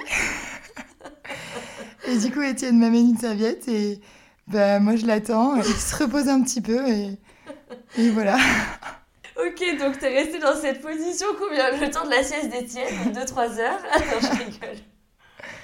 Non, Étienne revient assez rapidement. Il, s'allonge un petit peu. il revient et en fait, euh, il m'aide à marcher euh, jusqu'à notre chambre qui était juste à côté. Et je m'allonge euh, sur un matelas à partir dans la chambre. Mhm. Et avec le bébé contre moi, en peau, à peau, euh, bien euh, caché sous une couverture. Et, euh, et, voilà, peau à peau pendant pas mal de temps. juste pour rectifier un peu, j'ai quand même pas eu le temps de faire une sieste. juste le temps de reprendre un peu mes esprits parce que bon, j'avais, j'avais trop envie de voir le bébé, trop envie de, trop envie d'être avec Kitri. Donc en fait, le, c'était le temps surtout d'aller chercher des serviettes et surtout d'aller chercher euh, la paire de, la paire ah de bah, ciseaux qui attendait tranquillement dans sa petite boîte de Fallait bien s'en servir de cette paire de ciseaux. Mais euh, dont on s'est pas servi euh, tout de suite, tout de suite. On a attendu quelques heures quand même avant de couper le cordon. C'était un conseil notamment que nous avait donné la sage-femme en libéral qui nous avait dit en fait soyez pas pressés de couper le cordon parce qu'en fait il y a des échanges en fait quand même encore avec le placenta. Donc voilà, profitez-en justement d'être chez vous pour avoir ce genre de d'opportunités alors qu'à l'hôpital en fait c'est le, premier truc qu'on fait en fait c'est de couper c'est de couper le cordon. Mm. Complètement. Ok, donc euh, Kitri, tu reviens enfin sur le lit Ou alors tu étais toujours euh, assigné aux toilettes Je reviens sur le lit du coup. C'est sympa. Ok, donc là ton petit bébé en peau à peau. Est-ce qu'à ce, moment-là, du coup, vous vous dites que vous allez appeler la sage-femme?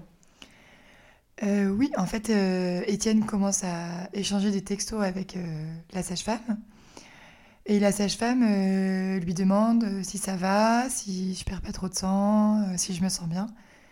Et en fait, moi, je me sentais hyper bien. Enfin, franchement. tu planais de cette façon Je planais, j'avais pas du tout de, de, problème particulier, je perdais pas du tout trop de sang. Du coup, la sage-femme nous dit bah, si vous voulez, je vous laisse tranquille du coup parce que tout va bien et je passerai en fin de matinée pour vous voir. Ok, donc elle était pas du tout stressée non plus, quoi. Pas du tout. Génial. Et du coup, toi qui tries, pas trop de saignements, enfin, rien ne t'alertait, euh, tu, tu, te sentais euh, d'attaque? Euh, Franchement, pas de saignements qui m'inquiétaient en tout cas. je me sentais comme après un accouchement lambda sans histoire, on va dire. J'aurais pas pu faire un marathon non plus. oui, ça ne m'étonne pas. D'accord. Question qui reste, qu'est-ce que vous aviez fait de votre aîné pendant tout ce temps? Et ben en fait, on a eu beaucoup de chance parce que euh, donc notre, euh, notre deuxième en fait est né euh, au petit matin. Mm. Donc en fait, notre aîné dormait profondément et donc on était vraiment que tous les deux. Je pense qu'il serait né en pleine journée, on aurait peut-être géré différemment. Mais là, en fait, c'était c'était un rêve en fait pour notre fille aînée parce qu'en fait, elle s'est réveillée en fait, son petit frère était né, il était dans notre lit. Donc, elle, je pense que pendant longtemps, elle a cru qu'il avait été déposé par une cigogne, je pense. C'est trop mignon, elle a dû être tellement contente. Et donc, la sage-femme a fini par venir, j'imagine, à un moment donné. Du coup, euh, la sage-femme arrive, euh, toute tranquille. Elle était toute émue euh, de nous voir parce qu'elle est vraiment assez fanat des accouchements à la maison. Et euh, du coup, euh, je lui ai demandé qu'elle m'examine parce que ça me rassurait. Oui, bien sûr. Donc euh, voilà, elle a vu que j'avais aucun problème particulier, pas besoin d'être recousue, tout ça. Donc ça m'a bien soulagée. Et ensuite, elle a examiné notre petit bébé.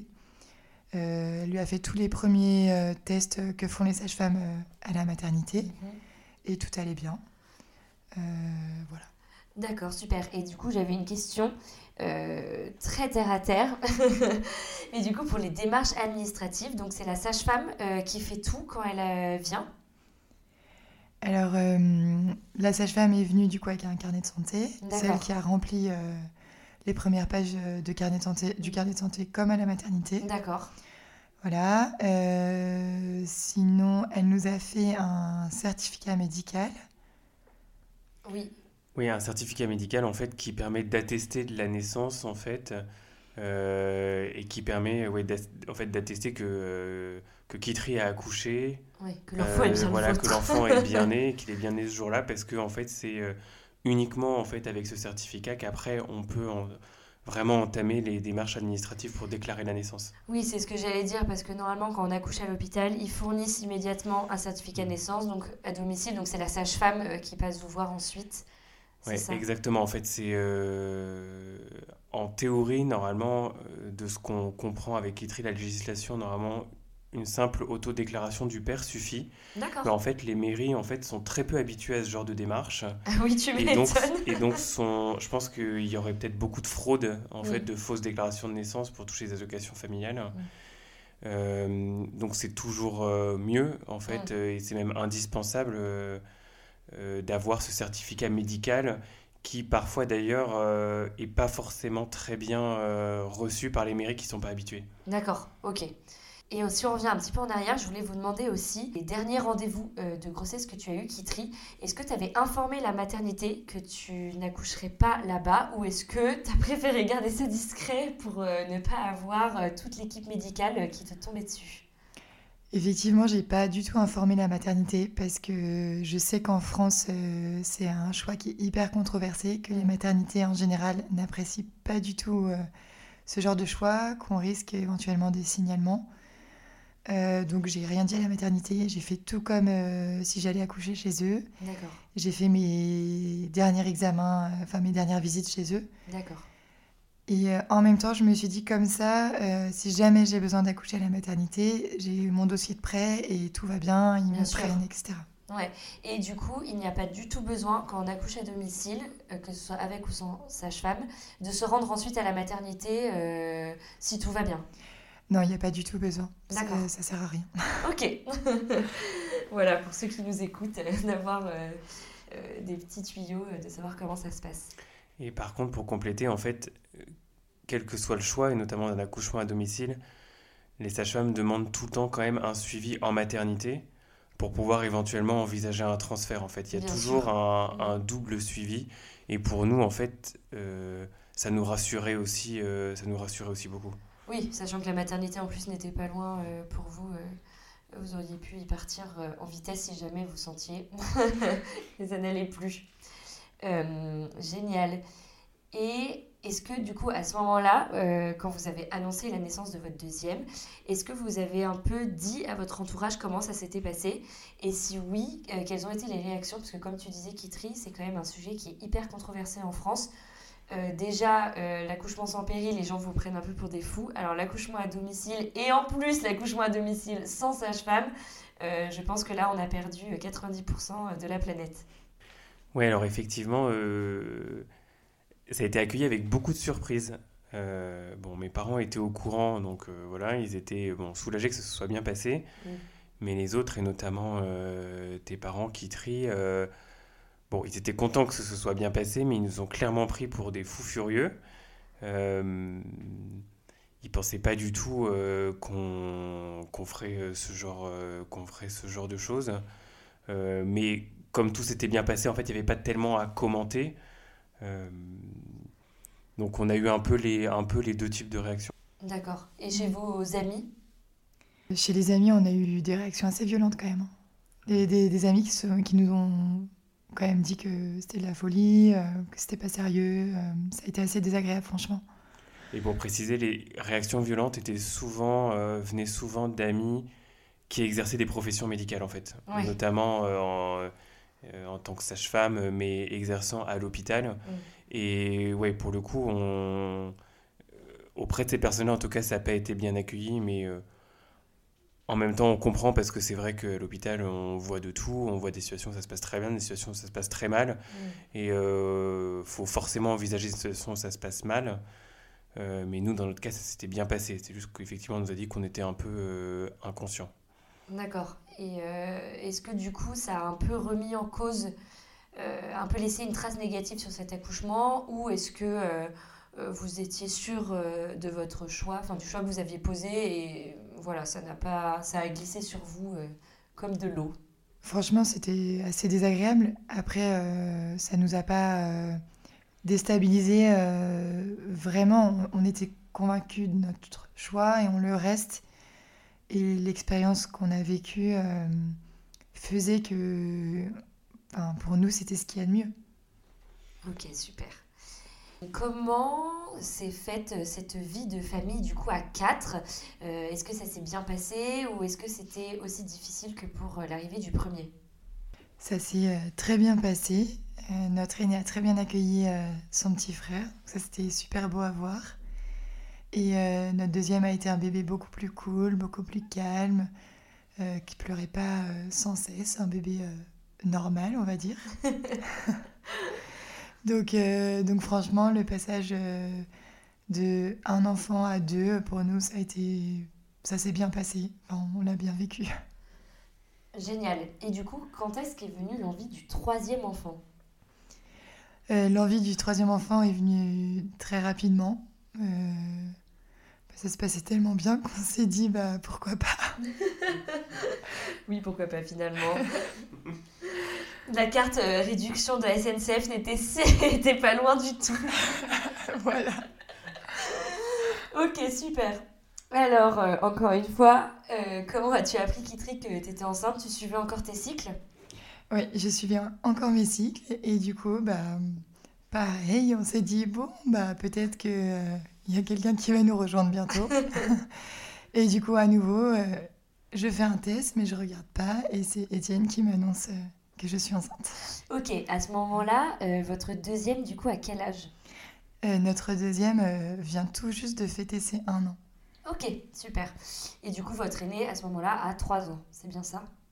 Oui, c'est ça. Et donc, Kitri, euh, dis-moi comment s'est passée cette troisième grossesse. Est-ce que cette fois-ci, t'es passé de 6 à 3 mois? Est-ce que t'es resté plus qu'un mois de nausée Ou est-ce que t'es reparti pour ces joyeuses, ces joyeusetés eh ben, j'ai eu trop de chance parce que j'étais encore moins malade.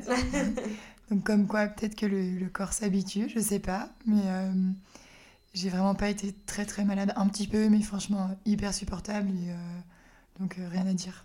Génial. Et du coup, la grossesse s'est très bien passée dans l'ensemble ou est-ce qu'il y a eu des, petites, euh, des petits désagréments? La grossesse s'est super bien passée, surtout que là j'avais complètement arrêté de travailler, donc j'étais beaucoup moins fatiguée. Et donc c'était beaucoup plus facile à gérer, j'ai trouvé. D'accord, super. Du coup, pour cette troisième grossesse, euh, j'imagine qu'après l'expérience de dingue que vous aviez vécue lors de l'accouchement euh, de votre deuxième, vous voyez euh, ce troisième accouchement, j'imagine, du même œil que pour le deuxième Eh bien, c'est ça. on avait tellement aimé l'arrivée de notre deuxième qu'on s'est dit que ça serait pas mal d'envisager une naissance à la maison.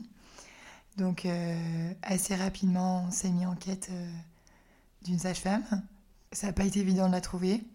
On a, on a finalement euh, réussi. Euh, on s'est mis en, lien avec elle. On l'a rencontrée, euh, tout ça, tout ça. On a tissé un peu un début de relation. Oui, parce que je crois que comme elles sont extrêmement demandées, elles choisissent aussi un peu les patients qu'elles sont motivées, etc. Est-ce que vous pouvez raconter un peu comment ça se passe? C'est ça. En fait, elles choisissent les patientes qu'elles veulent accompagner parce qu'elles ont énormément de demandes. Et là, euh, c'est une euh, sage-femme qui débutait dans les accouchements à, domicile, dans le sens où elle débutait toute seule. Avant, elle avait l'habitude d'être la sage-femme relais. D'accord. Donc elle euh, travaillait avec une autre sage-femme et elle venait l'épauler quand il y avait besoin. Et là, en fait, elle se lançait toute seule dans l'aventure des accouchements à la maison. Et donc, en fait, nous, on est ses premiers patients. Ok. Et du coup, j'imagine que vous avez euh, établi assez rapidement une relation de confiance. Voilà, c'est ça. C'est hyper important euh, pour un accouchement à la maison de bien se connaître, d'être assez en phase sur les différents choix qu'il y a à poser, parce que sinon, ça ne va pas le faire. Et d'ailleurs, ouais, c'est vraiment dans les deux sens. Il faut qu'il y ait un fit nous, avec la sage-femme, mais il faut aussi euh, que la sage-femme, en fait, euh, euh, elle le sente bien parce que c'est quand même pas anodin comme décision. Donc, il faut que ce soit un, un, choix qui soit bien maturé. Il y a évidemment les antécédents médicaux s'il y a eu des accouchements précédents, mais la sage-femme clairement choisit, choisit ses patientes aussi suivant la motivation qu'elles ont. Complètement. Et j'imagine que, euh, ayant vécu déjà un accouchement à domicile, ça a dû la rassurer de, vous accompagner?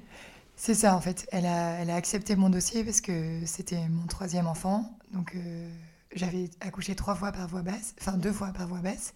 Et en plus, auparavant, on avait déjà eu un accouchement à la maison. Et je n'avais pas fait d'hémorragie euh, au précédent accouchement. Donc, c'est pour ça qu'elle nous a choisis, entre guillemets.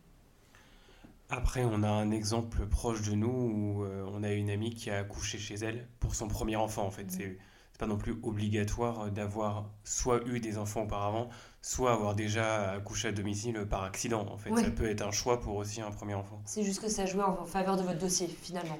Oui, oui, pour, pour cette sage-femme, en fait, parce qu'elle débutait et qu'elle voulait tout bien faire. Euh, oui, elle voulait des dossiers rassurants pour que tout se passe bien, Exactement. au début. Ouais, c'est ça. Ok, génial. Euh, est-ce que cette fois-ci, tu préviens la maternité euh, de ton choix? Alors j'avais dans l'idée de prévenir la maternité, mais en fait euh, ça ne s'est pas fait parce que, en fait, en accord avec cette sage-femme, on choisit une maternité ensemble, une maternité en fait avec qui elle a l'habitude de travailler. Donc je m'inscris dans une maternité qu'on a choisie toutes les deux. Et euh, je comptais les prévenir euh, de l'accouchement à la maison parce qu'ils en ont l'habitude. Et en fait, à six mois de grossesse, cette maternité m'a annoncé qu'elle ne pouvait pas me suivre, pas, pas accepter mon dossier, parce qu'ils avaient une grosse pénurie de sages-femmes. Ah là là Ouais, pas évident. Franchement, ça a été difficile. Surtout que six mois de grossesse, c'est super dur à Paris de retrouver une maternité à ce moment-là. Et ben oui. Et euh, du coup, ça nous a un petit peu mis euh, dans l'embarras. Moi, je m'en fichais un petit peu parce que je me disais que j'espérais vraiment accoucher à la maison. Mais la sage-femme, ça l'a beaucoup inquiétée. Euh, et du coup, je me suis inscrite dans la maternité de secteur toute simple. D'accord. Et du coup, tu as préféré ne pas les prévenir à ce moment-là? Et du coup, je les ai pas prévenus parce que c'est une maternité qui est vraiment pas du tout pas du tout à l'aise avec ce genre de pratique. D'accord. Et euh, c'est une grosse maternité. Euh, je, me suis dit, hmm, je le sens pas. À mon avis, ils vont tout faire pour me mettre des bâtons dans les roues, donc euh, vaut mieux rien dire. D'accord, je comprends complètement. D'accord. Est-ce que vous avez repris des séances de préparation à la naissance ou est-ce que, comme le dernier accouchement remonté il n'y a pas très longtemps, vous vous êtes dit YOLO, c'est la fête du slip? On n'a pas fait de séance de préparation à la naissance. On a juste fait deux séances d'autonomie pour nous remettre un petit peu dans le bain. J'imagine. En revanche, on est d'accord que euh, même si tu accouches à domicile, tu as quand même euh, tout au long de ta grossesse tous les suivis euh, médicaux obligatoires à la maternité ou en libéral, donc les échographies, les prises de sang, etc. Oui, j'ai fait un suivi tout à fait classique avec tout ce qu'il faut, comme tout suivi normal. voilà. D'accord. Et du coup, la sage-femme, j'imagine, s'il y a la moindre inquiétude, le moindre doute ou que sais-je, euh, elle demande soit des examens supplémentaires, soit elle euh, dit que l'accouchement à domicile ne sera pas possible. Oui, c'est ça. En fait, c'est hyper encadré euh, et la, sage-femme peut nous refuser si on a si on est anémié, si le bébé est trop gros, si on fait un diabète de grossesse, si elle trouve un truc qui lui convient pas. Ok, et donc toi j'imagine que tout était ouvert du coup. Voilà, tout était ouvert. Je faisais tout pour que tout soit ouvert.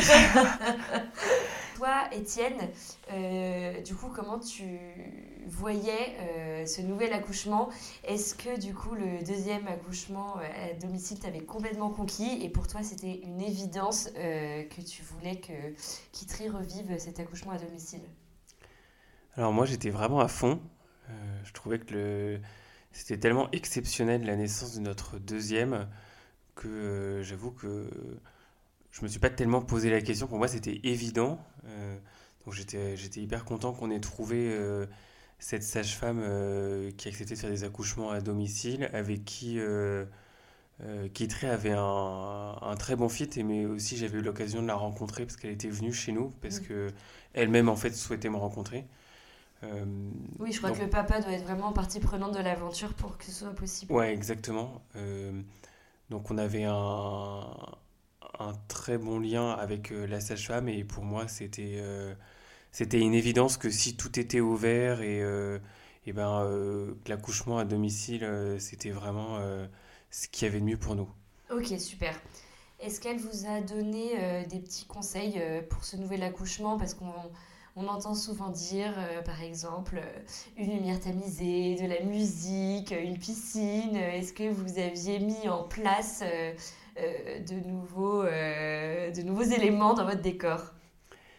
Alors déjà, pour la naissance de notre deuxième, on, on avait essayé justement de créer une atmosphère hyper sereine, un peu cocon. Donc euh, Kitri avait allumé euh, une petite bougie. On était euh, plutôt avec des éclairages soft, pas des grosses spots dans la tronche. Et pour que, voilà, pour, parce que ça peut que aider. Mais on avait été un peu surpris, donc c'était quand même passé un peu au second plan. Là, cette troisième naissance, l'accouchement à domicile était vraiment prévu de beaucoup plus longue date. Donc effectivement on avait écouté un peu des, playlists, des playlists de, musique un peu nature. on savait que dans la pièce où c'était censé se passer, eh ben, on avait des éclairages un peu tamisés pour que justement il y ait un peu une atmosphère sereine. D'accord. Est-ce qu'il y avait des choses que vous vouliez faire complètement différemment euh, du deuxième accouchement euh, ou des choses euh, auxquelles vous teniez vraiment, que vous aviez vraiment beaucoup apprécié du deuxième accouchement Il n'y a pas tellement de choses qu'on voulait changer, je, je pense pas. Moi j'avais plus quelques craintes parce que le deuxième accouchement était dans une maison et là, ça, allait se dérouler dans un appartement. J'avais juste un peu peur euh, du voisinage. Et eh oui, les voisins. Petit secret entre voisins, j'accouche chez moi ce soir. Alors on n'avait même pas, on n'avait pas prévenu les voisins, comme ça on s'était dit bon, ils s'attendent à rien. Vaut mieux pas ils seront surpris et on s'est dit il y a plus de chances qu'ils nous disent qu'ils ont voilà que c'est une surprise pour eux qu'ils n'ont rien entendu. C'est clair, à tout moment vous auriez eu les flics euh, débarquant au milieu de l'accouchement. C'est vrai que c'est un truc qui me faisait vraiment peur euh, de déranger les voisins. c'est très parisien comme euh, souci. Vient du coup le jour J. Est-ce que tu peux nous raconter du coup Kitri ce qui s'est passé? Alors, euh, un matin, très tôt, euh, vers 5 euh, 4 ou 5 heures du matin, je me réveille dans notre lit et je sens une contraction assez forte. Donc, je me lève. une autre vient assez rapidement. Étienne se réveille et me dit bah, C'est pour aujourd'hui. et je lui dis oh, Je sais pas j'ai des contractions, mais je sais pas trop. Euh, j'étais un petit peu déstabilisée parce que j'avais une fausse alerte euh, huit jours auparavant. D'accord. Et j'avais pas du tout envie d'embêter Étienne ou d'embêter mes parents parce que euh, Étienne devait déposer nos deux grands chez mes parents. D'accord. Et donc, je voulais voir un petit peu comment ça avançait avant de, voilà, avant de tout mettre en route et de lancer la machine. Quoi. Ça marche. Et la sage-femme, vous avez donné un peu un timing de quand l'appeler justement pour qu'elle puisse être là?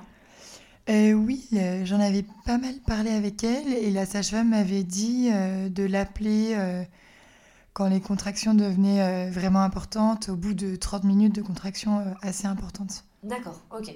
Elle était sereine parce que sachant que tu avais couché en une heure pour ton deuxième, elle était quand même ben, c'est tranquille, le temps qu'elle arrive en plus, je sais pas, elle habitait loin euh, de chez vous? Ben oui, oui, elle habite à 40 minutes de ah chez nous. Même, ouais. Et effectivement, ça m'avait pas mal surpris qu'elle me dise ça, mais elle m'avait dit, oh, tu sais, euh, un troisième, euh, ça met parfois un peu plus de temps, l'utérus, ça a bien pris sa place, donc ça veut pas dire que ça ira vite, j'ai déjà un peu tout vu, donc t'inquiète. D'accord, ok, ça marche. Mm. Donc là, tu avais peur que ce soit encore une fausse alerte, d'accord Et ensuite? C'est ça. Et euh, Étienne, qui me connaît bien, me dit écoute, euh, je vais quand même déposer les enfants chez tes parents. Si c'est une fausse alerte, c'est pas grave, on s'en fiche. On aura une journée tranquille sans les gosses. voilà. Mais disons que je percevais chez Kitry quand même au bout du troisième, je pense qu'on finit par euh, bien se connaître. Ouais. Et je reconnaissais un peu des signes quand même qui montrait que je pense que c'était pas forcément qu'une fausse alerte. Et on s'est dit, euh, comme il commençait, euh, oui, ça devait être vers 4-5 heures, on s'est dit pour peu que ça prenne un peu de temps, on n'avait pas envie que euh, dans l'appartement, les enfants se réveillent et qu'on ait à gérer les enfants. Et il fallait que j'ai quand même le temps de, de les déposer, de, les déposer chez, chez, les parents de Kitry auparavant. Donc on s'est dit, on va pas prendre le risque. Et euh, bon, j'avais un peu l'intuition quand même que ça allait arriver euh, probablement, donc euh, on s'est dit on va mettre toutes les chances de notre côté. Et, dans ces cas-là, à ce moment-là, je, je, pars déposer en fait les enfants. D'accord, ok. Donc Étienne part et moi je, je l'attends avec mes petites contractions, enfin mes grosses contractions. Et je, je, vis les contractions les unes après les autres. Je, je, sens que quand même elles sont assez fortes. Je commence à installer notre salon, on avait décidé de, que le bébé euh, arriverait. Et Étienne euh, revient. Voilà, donc je reviens, euh, donc il s'est pas passé beaucoup de temps, il s'est passé qu'un quart d'heure euh, le temps que je fasse euh, Ah oui. l'aller-retour. Et euh, donc Kitri avait installé une bonne partie du salon comme elle pouvait, parfois pliée en deux, mais elle avait quand même fait pas mal de trucs. Donc installer des bâches, c'est ça? Sur le canapé? Installer, ouais, voilà, de quoi accoucher sereinement. voilà, c'était c'était pas non plus un truc de fortune, mais voilà, c'était juste pour le moment de l'accouchement, Oui. parce que après, euh, voilà, on n'avait pas prévu de que Kitri reste là pendant 8 jours dans le salon.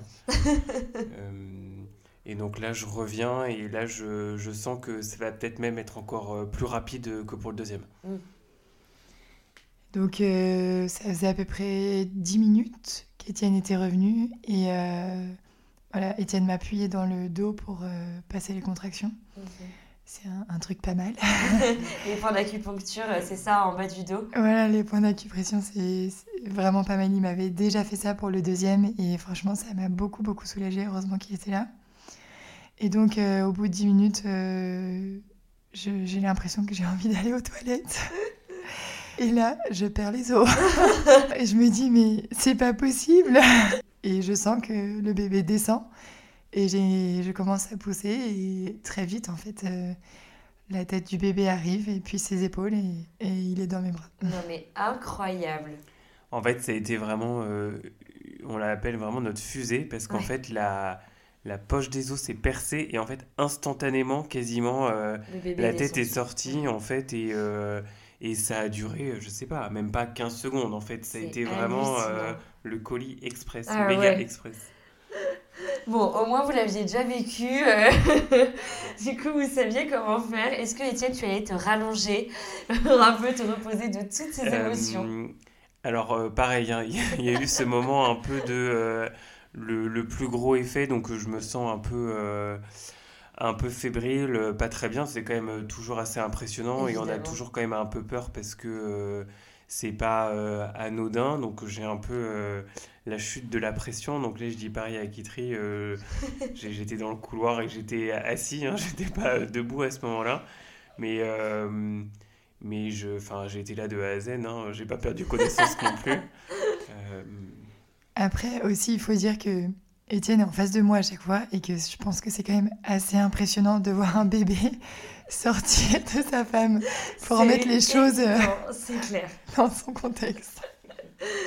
Ça, c'est sûr. Et bon, du coup, j'imagine que le texto à la sage-femme n'a même pas eu le temps de partir euh, finalement. ouais, en fait, euh, on est complètement. Alors, c'est vrai qu'on était aidé par le fait qu'on avait déjà vécu ça, donc Oui. euh, je pense que c'était bon, impressionnant, mais euh, peut-être un peu moins que la dernière fois. Donc, on a, je pense, beaucoup moins euh, ce sentiment de euh, bah, un peu bête. euh, bah maintenant, qu'est-ce qu'on fait? Euh, Et donc, euh, on met pas de texto tout de suite à la sage-femme parce qu'en fait, on pense plutôt au fait qu'il faut que bah, Kitri aille se rallonger, enfin qu'elle reste pas euh, debout. Et dans ces cas-là, à ce moment-là, en fait, elle va, euh, elle va se rallonger avec notre, euh, avec notre bébé, en fait.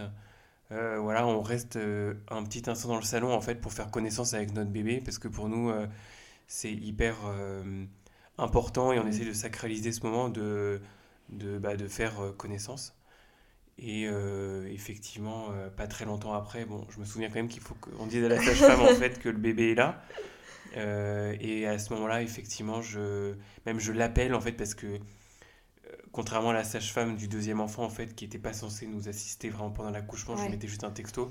Là, en fait, elle avait son portable en veille H24. Bah oui, elle, elle s'attendait à être là pour Et l'accouchement. donc, euh, c'est- ouais, c'est ça, entre Mm. 5h et 6h du matin, du coup, je lui passe un coup de fil en disant, bah, euh, le bébé est né, mais on a quand même besoin de toi.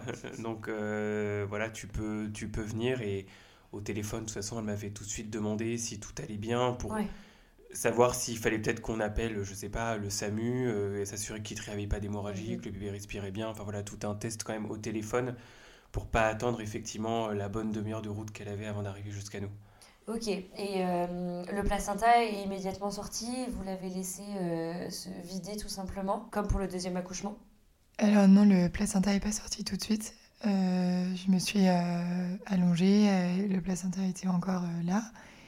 Et euh, il est sorti qu'au bout de 40 minutes à peu près. D'accord. Et ça vous a pas euh, un peu inquiété? Euh, pas tellement. Moi, j'avais très envie qu'il sorte avant que la sage-femme arrive parce que je voulais pas qu'elle me stresse là-dessus. J'imagine. Et euh, du coup, j'ai un peu idée pour qu'il sorte rapidement pour voilà, être libéré et qu'on m'embête pas et qu'il n'y ait pas de problème. D'accord. Et du coup, la sage-femme est arrivée combien de temps après la naissance de votre troisième?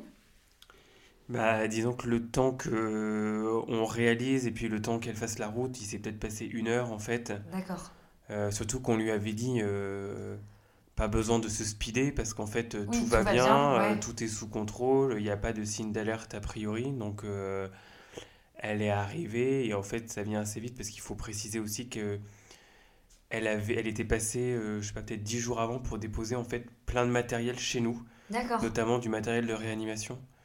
c'est l'équivalent vraiment de deux gros sacs à dos de randonnée pour donner un peu un ordre d'idée du matériel en fait qu'elle avait laissé. Donc en fait, euh, elle est arrivée, euh, oui, elle est arrivée assez vite parce que justement, elle avait déjà déposé tout ce matériel et elle est arrivée euh, avec un autre sac, je crois. Mais donc oui, il a dû se passer une heure à peu près entre la naissance vraiment et quand elle arrive, elle franchit le pas de notre porte. Ok, et elle a déposé ce matériel chez vous parce que vous étiez le seul couple de la période à peu près qu'elle accompagnait? On était deux couples, je crois, et elle prend jamais plus de deux couples par période. D'accord, parce que du coup, elle a le matériel de réanimation en deux fois, c'est ça? Oui, je pense. D'accord. Et puis surtout que souvent, elle travaille en binôme, donc en fait, euh, je pense qu'elle déposait son matériel à elle, et mm. puis euh, l'autre couple qui était à peu près sur la même période de, naissance, c'était le matériel du coup de l'autre sage-femme. D'accord, ok. Ça marche. Euh, du coup, la sage-femme arrive. J'imagine que c'est comme pour votre deuxième bébé. Elle fait les premiers soins, le certificat. Exactement, oui. Et, euh, et d'ailleurs, je n'ai pas demandé pour le deuxième, mais j'imagine que la maternité, à un moment, vous appelle pour vous demander quand est-ce que vous allez accoucher. Euh, vous leur avez dit quoi, du coup? Alors, pour le deuxième, euh, la maternité, du coup, de campagne, en fait, la sage-femme s'en est chargée parce qu'elle y travaillait, elle y faisait des gardes. D'accord. Donc, discrètement, elle a indiqué qu'il n'y avait pas besoin de me rappeler. Mais ce qui est assez amusant, c'est que la maternité où j'étais inscrite à Paris mhm. m'a rappelé euh, bah, à la date du terme, et notre bébé était déjà né depuis une semaine, en me disant bonjour, on vous attend. Ah oui, ils n'avaient pas compris. Euh. Et en fait, en fait, je les avais pas avertis que j'accoucherais pas chez eux, j'avais complètement oublié. Et euh, du coup, j'ai simplement dit ah non, mais j'ai été confinée ailleurs, donc j'ai pas accouché chez vous. ok, et du coup là, pour votre troisième et là, pour le troisième, euh, la sage-femme euh, s'en est chargée. Elle a appelé la maternité pour leur dire qu'il y a eu un accouchement à domicile. Et ça n'a pas posé de soucis a priori. D'accord, bon, très bien. Si c'est la sage-femme euh, qui s'en charge, c'est peut-être mieux perçu du coup par les équipes soignantes. Je pense que c'est mieux perçu parce qu'elle du coup elle nous a dit qu'elle allait leur transmettre toutes les infos médicales, tout le dossier dont ils auraient éventuellement besoin. Donc je mm. pense qu'elle a pu les rassurer. Ça nous posera peut-être problème pour un un autre enfant, on sera flagué comme des gens qui disent qu'on va accoucher à la maternité et en fait ça se fait pas. Bon, pour l'instant. c'est ça. Exactement. aucune maternité ne voudra de vous après. Euh, c'est des charlatans. Euh. zut, zut, zut, zut. c'est clair. Du coup, déclaration en mairie. Est-ce que le certificat a posé problème? Ah oui, alors ça a, été, ça a été toute une histoire en fait parce que euh, la sage-femme, voulant bien faire, en fait, nous a fait un, très beau certificat de naissance manuscrit. Ah. Euh, elle y tenait vraiment, elle avait vraiment pris euh, son plus beau stylo et son plus beau papier. plus belle plume.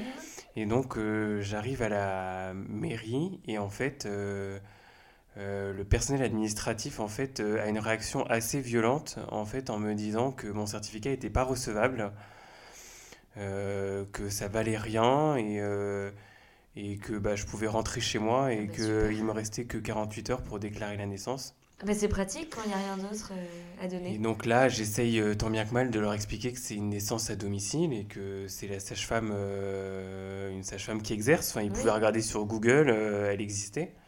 Et donc là, on commence limite à me traiter de menteur et de faussaire en me disant que j'aurais pu très bien écrire à sa place et que donc là, j'essaye quand même de leur glisser que en théorie, ma simple déclaration sur l'honneur devrait suffire. De là, on me répond que euh, c'est eux les sachants et que moi j'ai qu'à me taire. C'est charmant. Donc je, je suis un peu euh, agacé et à la fois un peu stressé parce que je me dis, mais en fait j'ai que ça, donc euh, comment ça va se passer? Donc là je décroche mon téléphone et j'appelle la sage-femme qui était venue euh, pour l'accouchement à domicile. Et elle me dit, euh, pas de problème, en fait, euh, j'arrive tout de suite à la mairie, en fait. Je vais, euh, je vais carrément, en fait, me pointer devant la personne. Pour leur dire que j'atteste voilà. que Et c'est bien donc, son enfant. donc là, je retourne voir la personne sans faire la queue, sans prendre de ticket. Donc la personne un peu agacée. Et je lui dis, mais en fait, la sage-femme arrive tout de suite pour vous prouver que ce que je dis est vrai. Donc là, la personne administrative un peu agacée, la sage-femme arrive et en fait euh, prend euh, son tampon avec son numéro en fait Ouais. de référencement de personnel médical et en fait tamponne sous leurs yeux Le certificat. voilà le certificat pour bien prouver euh, que en fait c'est elle et du coup elle leur explique, elle montre sa carte de sage-femme. Ouais. Et donc là, bah, le personnel administratif est un peu contraint et forcé d'accepter oui. le certificat Aïe, aïe, médical. aïe, euh, la fierté euh, refoulée. Fierté euh, refoulée, le sentiment de toute puissance euh, un peu euh, ravalé. Et donc euh, moi, tout fier, euh, je déclare euh, la naissance du coup de notre euh, troisième enfant. Ok, bon, heureusement, c'est bien passé. Donc, avoir toujours un petit cachet, un petit tampon euh, pour bien prouver, sinon on vous prend pour des grands malades. Du coup, euh, votre entourage, euh, il se doutait, j'imagine, que vous allez retenter l'expérience. Oui, effectivement, euh, notre entourage euh, s'en doutait. On a eu pas mal de questions, mais on a un petit peu euh, caché euh, le truc parce qu'on voulait pas se faire embêter. Et euh, mais oui, ils s'en doutaient carrément. En fait, on mentait pas en disant qu'on était on avait un suivi à la maternité, juste qu'on évitait de s'étendre sur le sujet pour pas avoir euh, la réflexion euh, du type euh, bah, vous avez eu de la chance pour votre deuxième, Ouais, euh, retentez peut-être pas la chance. Nous, on considérait, enfin, il y avait un facteur chance sûrement, mais que le facteur chance, il n'était pas si énorme que ça. non, Donc, surtout que c'est pour quand même nous, des suivis très. Voilà. Et là, c'était un suivi hyper Ouais. encadré, mais on n'avait pas tellement envie de rentrer les détails, en fait, parce qu'on n'avait pas envie que ça nous mette le doute. en fait. Oui, je comprends complètement. D'accord. Et du coup, euh, vous êtes avec votre petit troisième. Euh, comment ont réagi déjà les frères et sœurs Enfin, la sœur et le frère. Eh bien, ils ont super bien réagi. Franchement, c'était magnifique. Euh, ils ont été trop heureux de découvrir leur petit frère. Ça s'est fait tout en douceur. Euh, pour eux, en plus, euh, je pense que c'est assez incroyable parce qu'ils sont revenus à la maison et puis en fait, euh, bah, il y avait un petit bébé dans les bras de papa et maman. Et euh, C'est ça, incroyable. voilà, on leur a dit que c'était leur petit frère et pour eux, c'est naturel. Euh, Les bébés arrivent comme ça. oui, c'est ça. Mais c'est vrai qu'en fait, ils sont. Donc, euh, notre troisième est né, oui, entre 5h et 6h du matin. Et en fait, à 8h, les parents de Kitry, en fait, avaient déposé les enfants en bas. Et c'est vrai que pour eux, je pense que c'est. Ça leur paraissait hyper naturel. Et je pense qu'ils se souvenaient même plus d'être partis euh, ou à peine euh, oui, à 5 heures quelques du heures matin, avant. c'est clair. Et en fait, euh, ils sont revenus et je pense que pour eux, c'était euh, ouais, c'était hyper naturel. On avait notre fils qui traitait dans notre lit avec le bébé. ils étaient chez eux. ils pouvaient se mettre sur le lit, jouer, faire tout ce En fait, une vie de famille déjà normale, entre guillemets. Et, et d'ailleurs, notre deuxième, en fait, euh, est venu voir le bébé, puis assez vite est allé jouer dans sa chambre. euh, Bah oui, bien sûr. bon, c'est sympa ces petites choses, mais c'est pas très intéressant pour un enfant de deux ans, on peut le comprendre. du coup, pour vous, a commencé la vie à 5. comment ça s'est passé et comment ça se passe euh, maintenant? Eh bien, ça s'est bien passé. Euh, c'est sûr que c'est un rythme à prendre, surtout que les aînés n'étaient pas vieux. Mais franchement, euh, ça s'est encore mieux passé que ce qu'on pensait. Euh, notre troisième a été un bébé euh, super calme, euh, super cool, tranquille, serein. Trop bien. Franchement, un vrai bonheur. Et mm, c'est vrai que nous qui étions encore marqués par l'arrivée de notre aîné, ça avait été difficile. Ça nous a vraiment réconciliés avec la maternité, la paternité. On a encore découvert des choses et, et su les apprécier. Génial. Et du coup, j'imagine qu'aujourd'hui, vous avez trouvé un peu votre rythme à 5. Oui, tout à fait. On a vraiment trouvé notre rythme. euh, notre vie de famille. Génial. Étienne, du coup, petite question pour toi. si jamais des femmes nous écoutent et veulent accoucher à domicile, ou en tout cas ont ce souhait, euh, qu'est-ce que tu pourrais faire passer euh, comme message aux hommes, aux papas, qui sont euh, parfois beaucoup plus réfractaires, car d'ailleurs, il faut le dire, non renseignés sur le sujet, parce que c'est vrai que plus on se renseigne, finalement, plus on se rend compte que c'est pas plus dangereux d'accoucher à domicile qu'à la maternité. du coup, est-ce que tu pourrais un peu euh, voilà, parler de ton vécu, de ce qui t'a permis, toi, euh, d'accepter et de comment le vivre en tant que père. Alors, c'est vrai que l'accouchement à domicile, pour moi, en fait, au départ, euh, ça s'est fait un peu de façon contrainte parce que c'est du fait du Covid, du fait du confinement, je me suis retrouvé un peu au pied du mur et bah, en fait, c'est un peu, c'était pas tellement un choix, c'était juste la seule la seule possibilité que j'avais d'assister à l'accouchement. Donc euh, pour moi, c'était, euh, c'était évident à ce moment-là. Après, euh, je trouve qu'il faut aussi savoir écouter, écouter sa femme parce qu'en fait, accoucher, c'est quand même elle qui le fait, en fait, physiquement. Nous, on a plus un rôle, je trouve, pour, pour assister, pour encourager, pour bah, par exemple, quand on fait ça euh, à l'hôpital pour aussi faire un peu, je trouve, barrière face euh, au corps médical qui parfois veut imposer des choses qui ne sont pas forcément nécessaires. Mhm. Donc il faut pouvoir, euh, ouais, il faut pouvoir l'écouter parce que c'est elle qui est, je pense, le premier acteur de l'accouchement. que nous, on n'a pas enduré en fait toutes les douleurs qui sont liées, toute la gêne déjà pendant les neuf mois quand même avant. Mhm. Il n'y a pas que l'accouchement en soi plus après euh, tous les désagréments qui peuvent être liés euh, euh, à l'accouchement. Donc je trouve qu'en fait c'est un, c'est un beau cadeau à lui faire. que d'accepter ça, lui faire confiance. Je pense qu'une femme qui accepte d'accoucher chez elle, elle a conscience de ce qu'elle fait, je pense, elle a conscience des enjeux, que ce soit son premier enfant, son deuxième, son troisième, ou quel que soit, quel que soit le numéro. Après, euh, je trouve que ça vaut au moins le coup de rencontrer une sage-femme qui fait des accouchements à domicile. Parce que, euh, non pas pour qu'elle soit là pour convaincre, mais pour montrer que justement, en fait, c'est pas parce que c'est à domicile qu'on fait ça à la one again. Mm. Nous, pour notre deuxième, en fait, on avait pris la boîte de ciseaux stérilisée dans le Tupperware, mais parce qu'en fait, c'était un peu euh, en mode crash, c'était pas du tout quelque chose de d'habituel, alors que un accouchement à domicile qui est encadré, ce qu'on disait, il y a quand même du matériel qui est déposé avant, il y a un suivi à la maternité, ça se fait pas s'il n'y a pas certains indicateurs qui sont ouverts. Donc je trouve qu'on peut au moins, si ça va pas, c'est pas grave de pas aller au bout de la démarche, mais au moins de d'entamer un processus, euh, un processus de réflexion.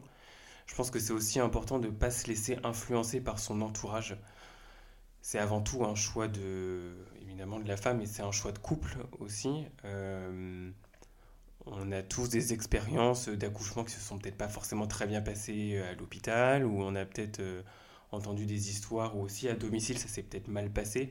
Mais en fait, euh, chaque histoire est différente et juste peut-être se laisser une chance en fait d'expérimenter ça au moins une fois. Moi, en tant que père, en fait, je trouve que ça a beaucoup joué sur l'attachement que j'ai à mes enfants non pas que j'ai, pas d'attachement à notre aîné en fait qui est né à la maternité, c'est juste un attachement qui est différent, un attachement qui se fait peut-être quand même euh, plus vite, mhm. euh, parce qu'on a cette proximité en fait que je trouve, euh, malgré nous en fait on n'expérimente pas tellement quand on est, quand on est à l'hôpital, parce qu'il y a beaucoup de... Bah, il y a les sages-femmes, il peut y avoir l'intervention des médecins, tout le personnel, la nuit, enfin... C'est aussi pourquoi on avait choisi euh, l'accouchement de c'est parce qu'on s'était senti un peu dérangé. Alors que là, on a vraiment cette opportunité de créer euh, un vrai lien à trois euh, dès le début. Et, avec Kitri, hein, c'est un sentiment qu'on partage, c'est que bah, on crée des relations qui sont complètement différentes avec nos enfants quand on expérimente ce genre de ce genre de ce genre d'accouchement en fait. D'accord. Et est-ce que euh, c'est souvent une crainte. Est-ce que ton regard euh, change sur ta femme après avoir vu ta femme accoucher? Alors pas du tout, même si ça peut paraître en fait euh, impressionnant. en fait, c'est hyper naturel jusqu'à euh, au siècle dernier. En fait, c'est comme ça que ça se passait. Alors, les hommes accouchaient pas, euh, assistaient pas forcément à l'accouchement.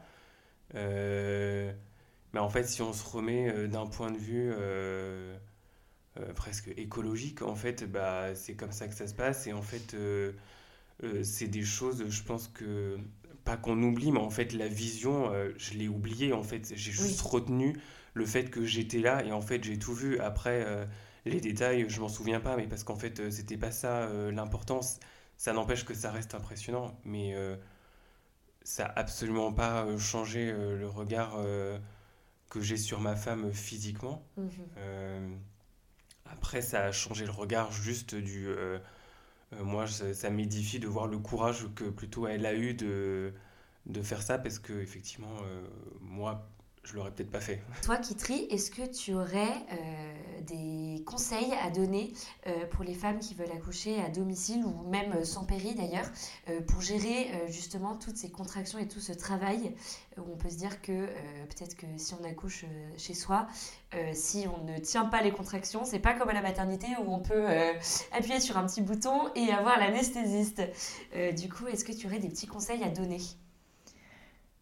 Alors, euh, ce que je dirais, c'est de connaître un petit peu ce qui va se passer pendant l'accouchement, le, mécanisme, etc., euh, d'une contraction, la descente du bébé, enfin tout ce qui est un petit peu euh, de l'ordre physique, quoi. ce qui est, ce qui moi m'a pas mal aidé, c'est de lire le livre Accoucher sans péri, que faire de la douleur, c'est assez intéressant. Et sinon, un petit truc qu'une amie m'avait donné euh, avant l'accouchement de mon deuxième, une amie qui a accouché euh, sans péri, c'est de prendre euh, chaque contraction les unes après les autres, de, vivre la contraction comme si elle était unique et comme si il n'y allait pas en avoir d'autres ensuite. Et ça, ça m'a pas mal aidé quand la douleur est assez forte. je me disais, bah, c'est pas grave, il n'y a que celle-là, et puis après on verra. Et comme euh, après la contraction, ça s'arrête et qu'on se repose, bah, en fait, euh, on arrive très bien à accueillir les suivantes. Ok, super. Pour conclure, est-ce que vous étiez renseigné euh, sur le cadre légal des accouchements à domicile? Parce que c'est vrai qu'en France, il y a eu une histoire l'année dernière d'une dame qui s'était faite retirer ses enfants pendant quelques jours parce qu'elle avait accouché chez elle sans sage-femme et elle avait été signalée et on lui avait retiré ses enfants. Or, il me semble euh, que c'est légal d'accoucher chez soi, même sans sage-femme. Oui, exactement. Euh, c'est tout à fait légal euh, d'accoucher chez soi sans sage-femme. Vous vous étiez renseigné? Vous avez... Est-ce que vous êtes posé la question lors du deuxième accouchement? Oui, on s'est posé la question et on s'est renseigné. Et, et effectivement, on peut tout à fait en France. D'accord, ok. C'est important de le souligner. Parfait. Du coup, on va passer à la conclusion. Euh, déjà, comment allez-vous maintenant? Est-ce que, euh, est-ce que euh, vous êtes complètement amoureux de ces accouchements à la maison? Est-ce que vous projetez d'avoir éventuellement d'agrandir la famille? Et quel message aimeriez-vous passer du coup sur l'accouchement à domicile? Alors pour nous, les accouchements à domicile, c'est vraiment euh, devenu euh, euh, quelque chose de, même pas juste une éventualité, mais vraiment une évidence quand on peut le faire. je pense que c'est ce que je disais dans l'épisode d'avant. En fait, nous, on n'envisage pas un nombre d'enfants fixes, donc on verra bien ce qui se présente à nous. On aime bien un peu les surprises aussi, donc on, on essaiera de se laisser surprendre. Et donc euh, évidemment que si jamais euh, on avait, euh, on attend un autre enfant, on se dirigera vers voilà, un accouchement à domicile parce que ça s'est très bien passé dans notre cas. Je pense qu'on est maintenant assez averti. Après, je tiens juste à souligner que c'est un choix purement personnel en fait. Hein, c'est ce que je disais juste avant, c'est un choix de couple. Donc il n'y a pas, je pense, de prosélytisme à faire. C'est juste euh, le fruit euh, d'une réflexion. Il faut être libre et il faut être aussi euh, bah, conscient de ce que ça implique parce qu'effectivement, on n'est pas, On n'est pas dans une maternité, donc effectivement, on n'a pas une réanimation qui est pile dans la pièce d'à côté. Et en même temps, c'est pas pour ça qu'à la maternité, ça se passe toujours bien. Mhm. Et il faut aussi savoir envisager bah, des solutions un, peu intermédiaires, en fait, comme les plateaux techniques, par exemple pour pas euh, pour ceux que ça rassure en fait faire un peu une transition. Enfin voilà il y a plein de un compromis, euh. voilà il y, a, y, a des maternités c'est bien connu qui sont un peu plus euh, physio que d'autres. Donc c'est sûr qu'un accouchement un peu moins médicalisé peut être que bénéfique en fait. Super.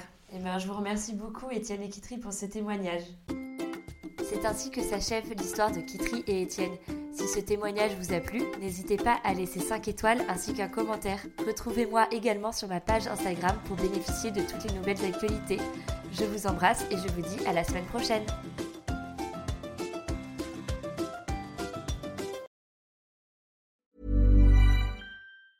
Ever catch yourself eating the same flavorless dinner days in a row? Dreaming of something better? HelloFresh is your guilt-free dream come true, baby. It's me, Kiki Palmer. Let's wake up those taste buds with hot, juicy pecan crusted chicken or garlic butter shrimp scampi. Mm. Hello Fresh. Stop dreaming of all the delicious possibilities and dig in at HelloFresh.com. Let's get this dinner party started. Hi, I'm Daniel, founder of Pretty Litter. Cats and cat owners deserve better than any old fashioned litter. That's why I teamed up with scientists and veterinarians to create Pretty Litter. Its innovative crystal formula has superior odor control and weighs up to 80% less than clay litter. Pretty Litter even monitors health by changing colors to help detect early signs of potential illness. It's the world's smartest kitty litter. Go to prettylitter.com and use code ACAST for 20% off your first order and a free cat toy. Terms and conditions apply. See site for details. Imagine the softest sheets you've ever felt. Now imagine them getting even softer over time. That's what you'll feel with Bowl and Branch's organic cotton sheets. In a recent customer survey, 96% replied that Bowl and Branch sheets get softer with every wash. Start getting your best night's sleep in these sheets that get softer and softer for years to come. Try their sheets with a 30-night guarantee. Plus, get 15% off your first order at bowlandbranch.com. Code BUTTERY. Exclusions apply. See site for details.